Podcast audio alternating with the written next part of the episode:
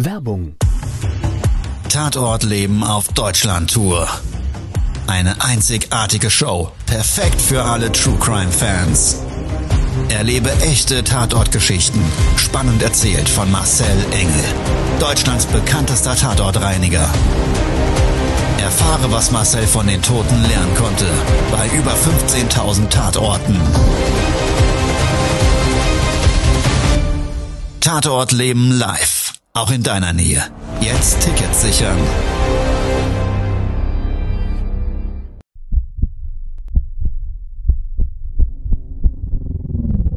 Todesursache. Der Podcast mit Tatortreiniger Marcel Engel. Es wird immer mal wieder in meinem Podcast vorkommen, dass wir sehr tief in das Geschehen eintauchen. Ich werde offen darüber sprechen. Damit meine ich, dass Flüssigkeiten wie Blut als Element das kleinste Problem sein wird. Ich freue mich, wenn ich euch auf eine Gedankenreise entführen darf in meine Welt des Tatortreinigens. Todesursache. Der Podcast mit Marcel Engel.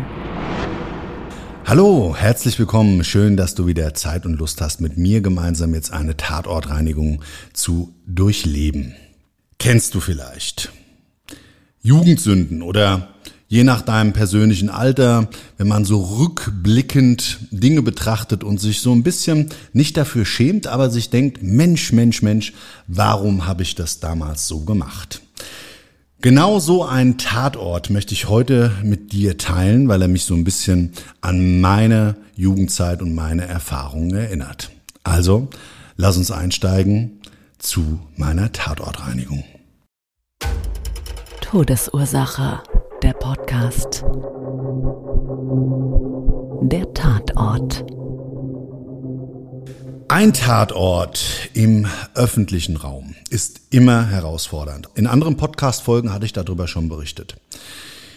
Und manchmal ist es so, dass ich persönlich auch von den Kunden bestellt werde. Das liegt nicht ausschließlich an der fachlichen Expertise, sondern ich glaube tatsächlich ein Stück weit so an der menschlichen Seite. Ich versuche immer die Sichtweise eines anderen Menschen zu sehen. Und Gerade bei Tatorten im öffentlichen Raum ist das, glaube ich, ein Riesenvorteil. Du hast Schaulustige vor Ort, du hast Menschen, die vor Ort betroffen sind, die ihre Anteilnahme bekunden, ein Sträußchen dahinlegen oder, oder, oder. Und alle haben sie gerade dann an den Tatortreiniger oftmals Fragen. Kann ich gut verstehen. Du vielleicht auch. Ich bin der Mann, der bestellt ist. Ich bin derjenige, der ja wahrscheinlich sehr viel über den Tatort weiß. Aber das ist sehr häufig eben nicht der Fall. Wir kriegen zwar ein paar Informationen, aber aus meinen Podcast-Folgen weißt du ja selber, wir wenden oder ich persönlich wende immer sehr viel Zeit dafür auf, um mich drumherum mit Menschen zu unterhalten und auch die Fälle und das Leben vor dem Tod zu recherchieren, um überhaupt das alles für mich im Leben mitnehmen zu dürfen und mit dir teilen zu können. In dem Fall war es so, eigentlich ganz guter Informationsstand. Ich wusste, wir haben Blut in einem öffentlichen Bereich eines Spielplatzes auf den Spielgeräten. Ich wusste auch, der Spielplatz selber grenzt an einen Park an. Recht großer Park mit ein bisschen Bäumen und Blumenbeeten und so weiter und so weiter. So ein typischer Naherholungspark in einer Großstadt. Wir hatten uns verabredet um neun Uhr vor Ort. Mein Auftraggeber hatte mir so ein bisschen einen kleinen Wink gegeben. Er hatte gesagt, passen Sie auf, ich persönlich denke, Sie brauchen Unterstützung, weil es wahrscheinlich sehr viel Arbeit wird. So, und jetzt bin ich ja schon ganz, ganz lange in diesem Geschäft und habe mir so die Frage gestellt, was will er denn? Also die Informationen haben jetzt nicht unbedingt für mich Rückschlüsse darauf ziehen lassen. Ich hatte sogar gedacht an der Stelle, hätte man vielleicht sogar mit dem Eimer Wasser und dann einmal Schupp drüber geschüttet vielleicht auch beseitigen können. Klar, von der fachlichen Thematik her schwer bedenklich und Blut ist ja auch als Fragezeichen vielleicht infektiös. Also Kinderspielplatz, na klar muss es ordentlich sauber gemacht werden. Aber ich habe es mir zumindestens von dem Aufwand her schön geredet.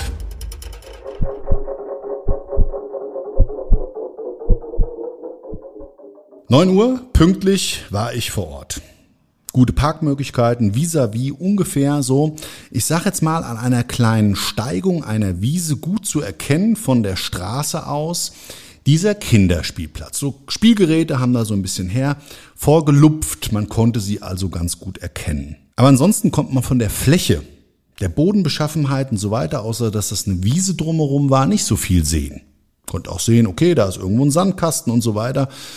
Ja, das, das war so sichtbar, als würdest du so Richtung Horizont gucken und kannst dann irgendwann so noch den Sonnenuntergang abtauchen sehen. So in etwa sah das bildlich für mich aus. Ich habe es auch gar nicht weiter groß fokussiert. Ich habe meinen Auftrag nochmal durchgelesen und habe meine Papiere, die im Vorfeld vor einem solchen Auftrag zu unterschreiben sind, schon mal vorbereitet und habe dann geduldig gewartet. Zwei Minuten nach neun kam mein Auftraggeber. Hat gesagt, oh, Herr Engel, Sie sind ja alleine.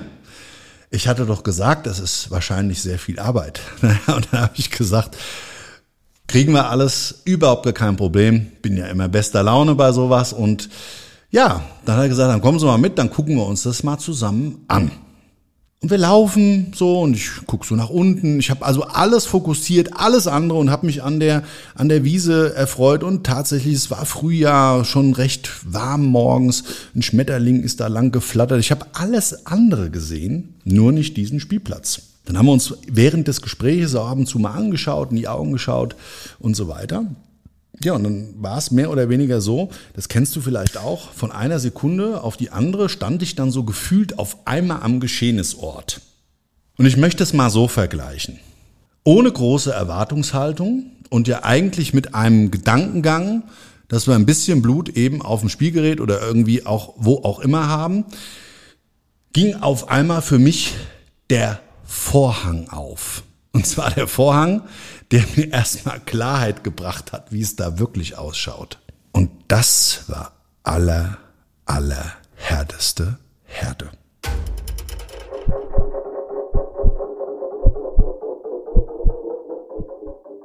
So, ich lasse jetzt mal die Katze aus dem Sack. Der Spielplatz. Durch Flatterband rundrum abgesperrt. In zwei Höhen, einmal so auf 50 Zentimeter Höhe und einmal auf einem Meter. Von Baum zu Baum, die sich so rundrum um diesen Spielplatz befunden haben und da, wo kein Baum war, hat man einfach so Behelfsstangen in den Rasen gebohrt. Außerhalb gab es einen kleinen Weg, der durch den Park führte, mit mehreren Bänken. An einer vor Ort ziemlich viele Jugendliche, so eine Gruppe von circa 30 jungen Menschen zwischen 14 und 20 Jahren, jungen Mädchen, getrennt, laute Musik, die hatten so einen Bluetooth-Lautsprecher, der hat gedröhnt bis zu uns, man konnte die Musik sehr gut hören, obwohl diese Bänke in etwa 100 bis 200 Meter entfernt waren teilweise. Es war ja samstags, dieser Auftrag, und wir hatten schönstes Wetter, also auch Menschen, die den Park genutzt haben. Leute, die dort mit ihrem Hund Gassi gegangen sind, Fahrradfahrer sind da gerade entlang gefahren und so weiter. Und ich richte meinen Blick so auf diese Spielplatzanlage. In der Größe ungefähr von 50 auf 100 Meter. Ein riesengroßer Sandkasten. In diesem selber war eine Spinne.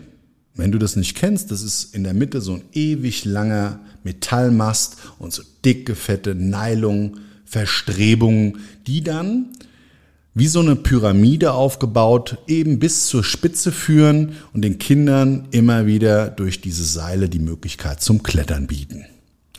Dann gab es dort ein kleines Piratenschiff aus Holz mit so einer kleinen Kajüte drauf, wo die Kleinen rein konnten, so einen kleinen Mast, an dem man nicht hochklettern konnte und das ungefähr so groß, ich würde mal sagen, wie ein Bus. Dann gab's dort eine Schaukelanlage. Also so typische Schaukeln mit Metallketten unten drunter, so eine Sitzfläche aus Kunststoff, zwei extra für Babys, die dann so einen Rundumschutz hatten und zwei, wo man sich normal draufsetzen konnte. Und dann gab's eben unter anderem noch so eine Kletterwelt und so eine Spielewelt mit einer Edelstahlrutsche.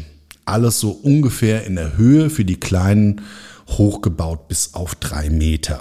In unterschiedlichen Stufen, unterschiedliche Plateaus Und dann haben wieder so Seile und so Brücken zum nächsten Spielteil geführt. Also alles recht schön angelegt.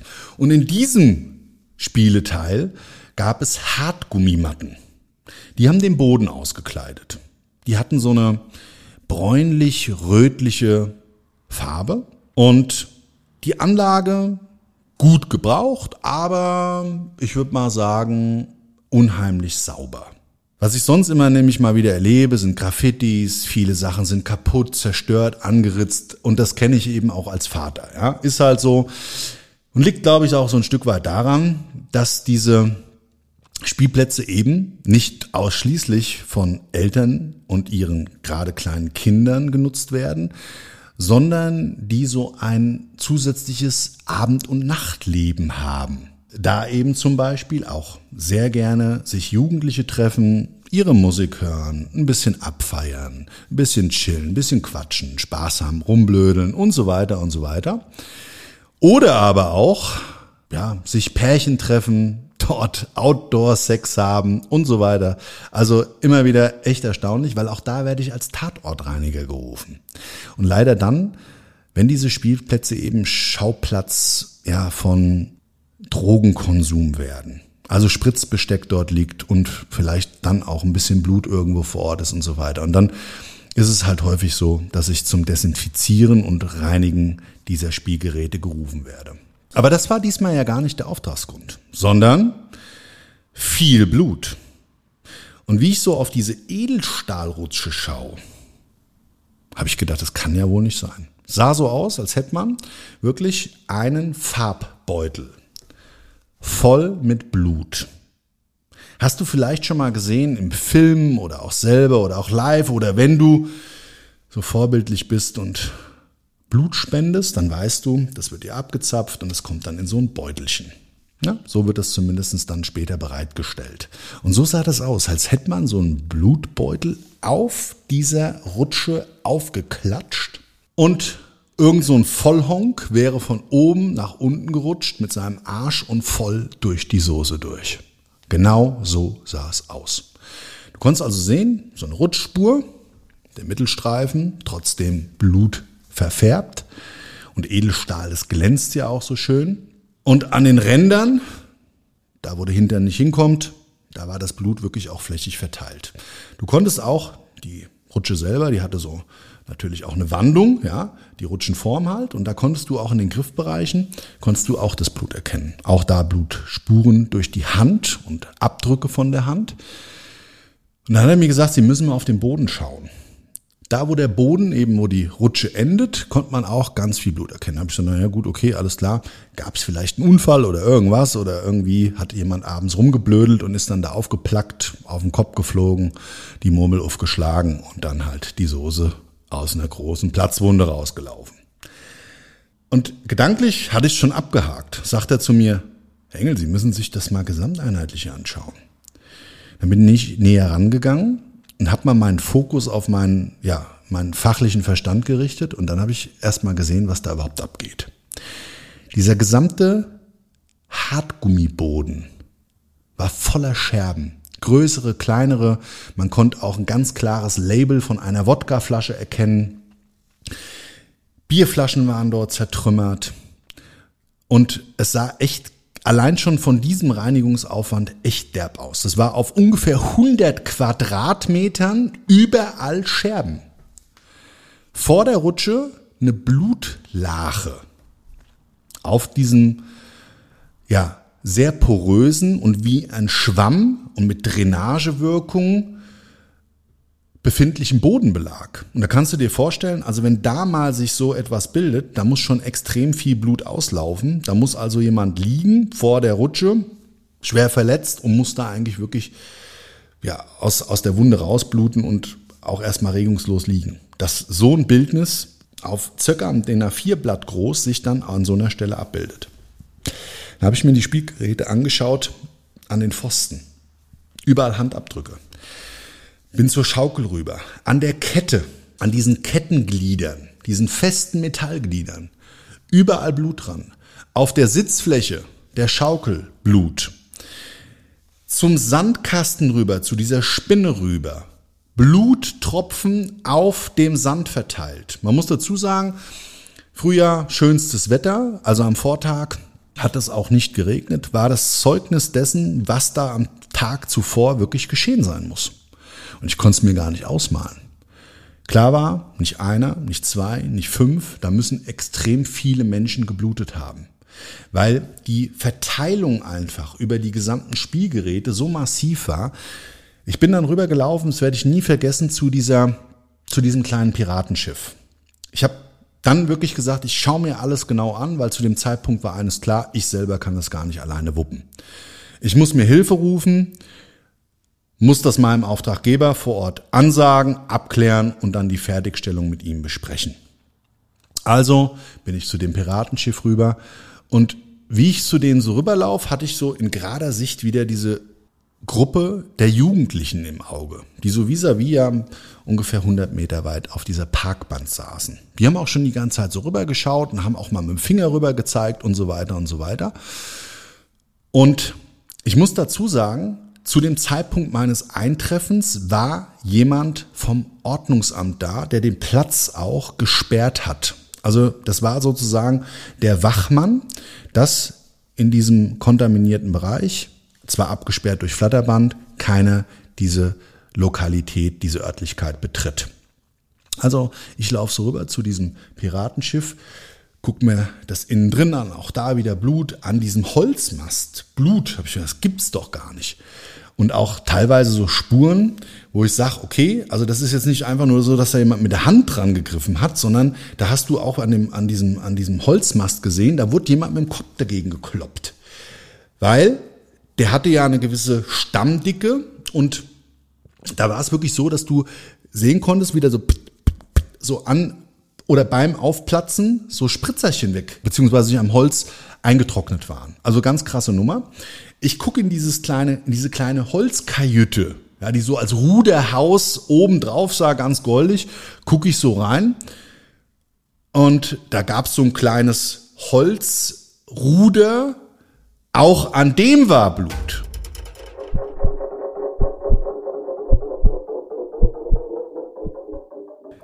Auf dem Boden in diesem Häuschen habe ich dann in der Ecke liegen sehen einen glänzenden, blutverschmierten Gegenstand. Erst konnte ich es gar nicht erkennen. Ich habe es dann hochgehoben und habe erkannt, dass es sich dabei um einen Radbolzen handelt, den man so eigentlich ursprünglich oftmals beim Ersatzrad eines Kfz dabei hat, um eben im Notfall dieses zu wechseln. Wir sind dann den Sandkasten komplett mit einem Motorrechen durchfahren, um den auszusieben. Und da wurde es dann richtig spannend.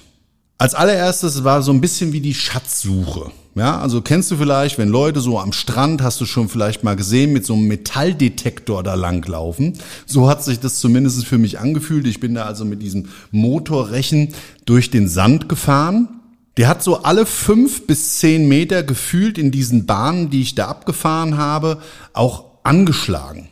Gefunden habe ich einen blutverschmierten Baseballschläger, eine Stichwaffe, ein Küchenmesser, alles klar und deutlich mit Blut kontaminiert und dementsprechend auch aller Wahrscheinlichkeit nach dieser Tat zuzuordnen. Da habe ich mir gedacht, wow. Also ich meine, dass man jetzt gerade auch als Tatortreiniger in Sandkästen mal etwas findet, was Eltern vielleicht oftmals sowieso vermuten, Hundepupu, Katzen und so weiter, das kann alles mal sein. Und leider traurig und auch Realität ist, dass wir oftmals ja, durch Drogenkonsum Spritzbestecke finden, Kondome und so weiter, was da mit Sicherheit mal überhaupt nichts zu suchen hat. Aber das war natürlich dann für mich relevant und dementsprechend habe ich meinen Auftraggeber, der so am Rand abseits auf mich gewartet hat, zu mir gerufen und habe ihm über diese, ja, diesen Fund der wahrscheinlich Tatwerkzeuge in Kenntnis gesetzt. Und dann hat er mir erzählt, Gestern kam es hier ja an diesem Spielplatz zu einer Massenschlägerei.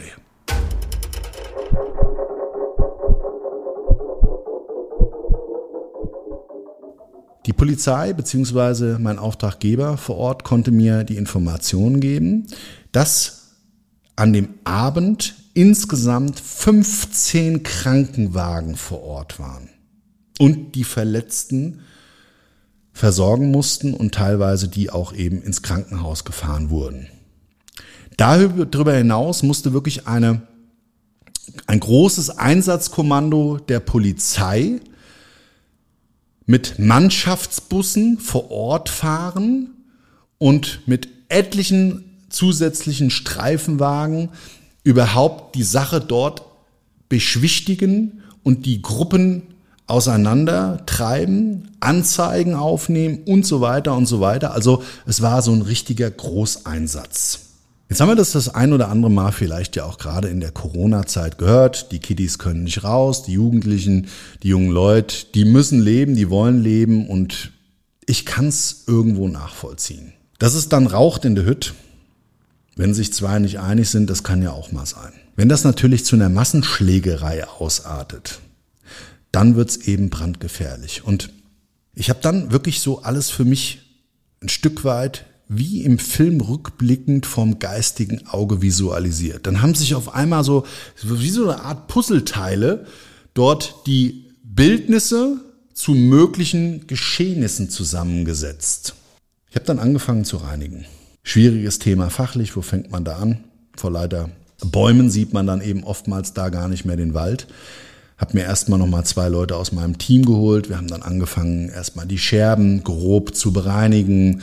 Wir haben dann zusätzlich mit speziellen Akkusaugern vor Ort gearbeitet, dass also auch wirklich zu 100 Prozent sichergestellt werden konnte, dass Scherben und kleinstes Scherbenmaterial nicht für die Kleinen dann später zu ähm, Verletzungsgefahr werden. Das Blut in der Hinsicht fachlich einerseits normalerweise herausfordernd ist in so einer Außenanlage und auch gerade bei so einem, ja, so einem Aufwand des Geschehnisses für uns eigentlich fast schon von Vorteil. Wir haben ein spezielles Gerät.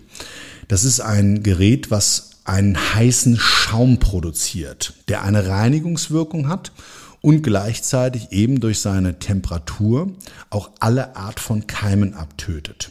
Dadurch Blut unter anderem so bei solchen massiven Verunreinigungen auf solchen Flächen so verwässert wird und dann einfach in den normalen biologischen Kreislauf des ja, Boden und der natürlichen Entsorgung praktisch übergeht. Dieser Schaum, wie gesagt, neutralisiert es zu 100 Prozent, löst auf rein biologischer Basis dann auch diese Verunreinigung. Und dieses Gerät hatte ich zusätzlich mit meinem Personal angefordert. Wir haben dann also eben dort Schaumparty gefeiert.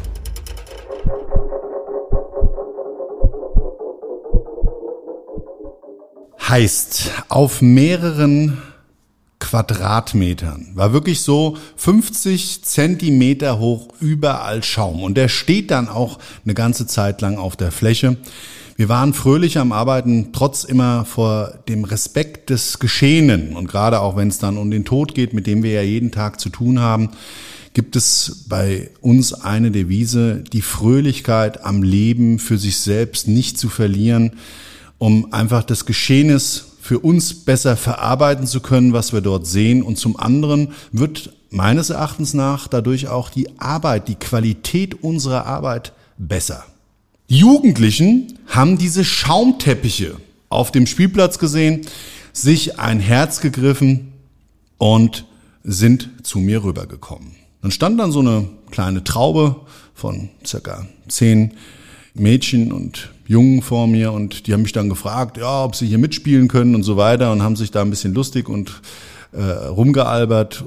Ich habe denen dann gesagt, passt auf, wir sind noch nicht mit der Arbeit fertig. Es mag lustig aussehen, aber ihr könnt hier noch nicht drauf. Und dann hat der eine mir aber angefangen, die Geschichte zu erzählen.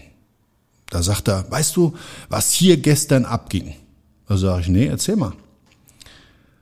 Also, hier hat sich ein Flashmob getroffen. War total cool.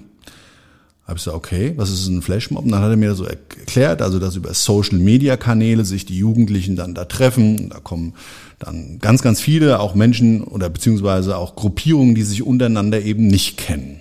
Und die haben dann erstmal da gechillt und gefeiert. Spaß gehabt miteinander. Soweit ja auch eine coole Sache für unseren jungen Leute. Leider bis zu dem Augenblick, wo sich eben zwei Gruppen miteinander nicht mehr verstanden haben. Und dann kam es erst zu so einer kleinen Auseinandersetzung und die ist dann richtig brutal eskaliert.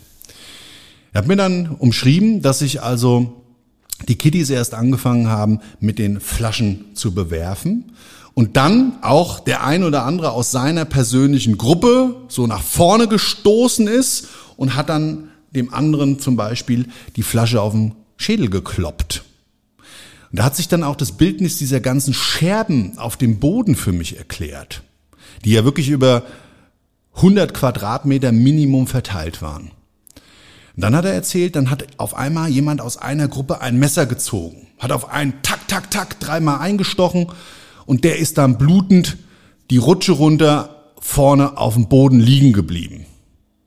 Und dann hat er erzählt, so dass sich das immer mal wieder beruhigt hat, dann wurde sich nur gegenseitig angeschrien, dann haben sich gegenseitig die Gruppen eh untereinander zurückgehalten und dann ging es aber wieder von hinten kamen dann Leute, die dann wieder mit einem Messer ähm, äh, rumhantiert haben, dann hat auf einmal einer einen Baseballschläger gehabt und so weiter und so weiter. Er hat das also wirklich sehr, sehr, sehr detailliert umschrieben und hat mir auch erzählt, ja, ich habe mich dann so ein bisschen zurückgezogen, ich habe damit keine Probleme, aber ich wollte damit eigentlich nichts zu tun haben.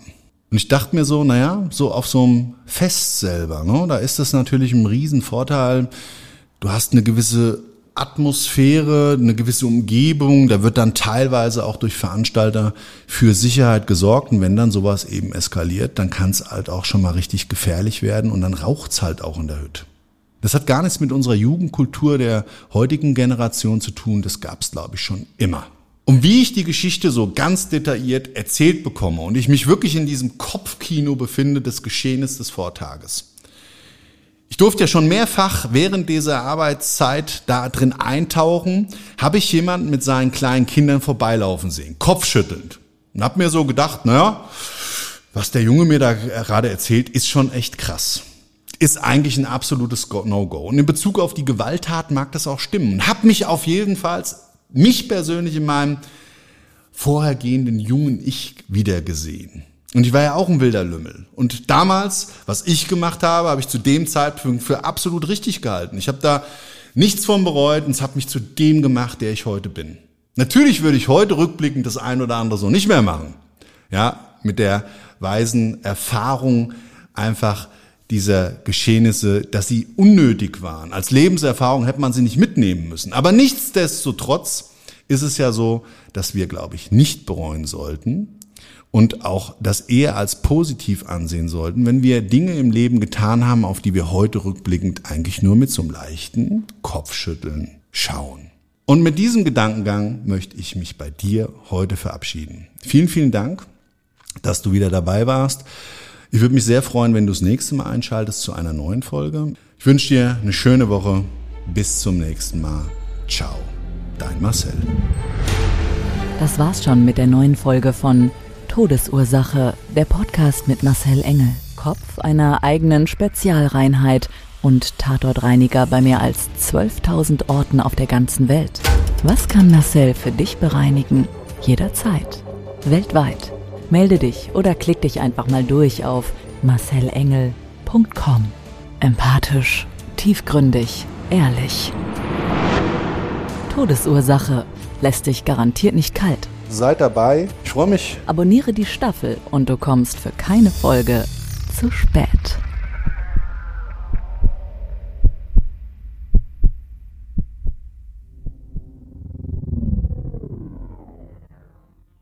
Mobbing findet überall statt. In der Schule, am Arbeitsplatz, innerhalb der Familie und im Internet. Erfahren Sie in dem Kompaktbuch Ausgemobbt, wie Sie sich gegen Mobbing wehren und künftig vermeiden, zum Mobbingopfer zu werden. Ausgemobbt von Marcel Engel und Martin Zowak, überall im Buchhandel.